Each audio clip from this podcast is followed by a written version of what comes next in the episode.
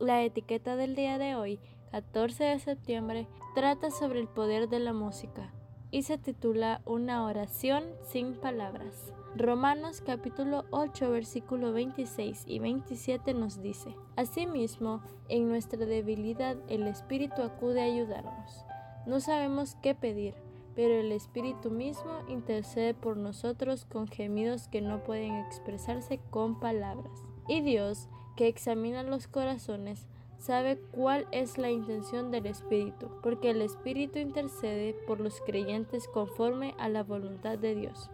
¿Alguna vez sentiste que tenías que orar, que tenías que aferrarte a Dios, pero las palabras no salían? Quizás había demasiado dolor, confusión o quizás simplemente no sabías por dónde empezar o qué decir.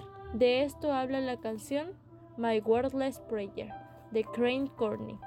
Los versículos de hoy nos dan muchísima información que necesitamos y además son una promesa de ese consolador con el que pocas veces contamos. El Espíritu Santo se hace bien presente y se une a Dios de forma cercana y cómplice para actuar de acuerdo a su voluntad.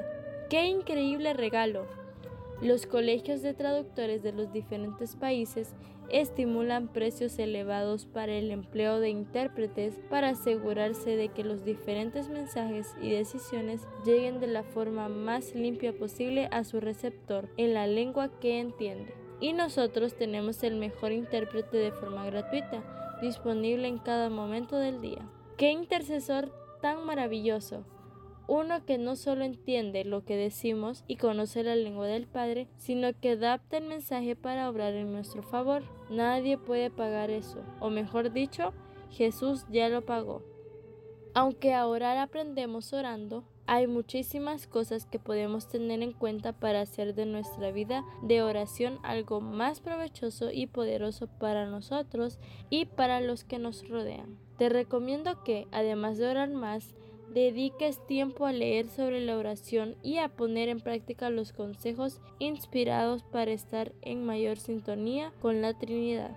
Cuando con fervor e intensidad el creyente expresa una oración a Dios, Jesucristo es el único nombre dado bajo el cielo por la cual somos salvos, hay en esa misma intensidad y fervor un voto de Dios que nos asegura que Él está por contestar nuestra oración mucho más abundantemente de lo que pedimos o entendemos. No solamente debemos orar en el nombre de Cristo, sino por la inspiración y motivación del Espíritu Santo.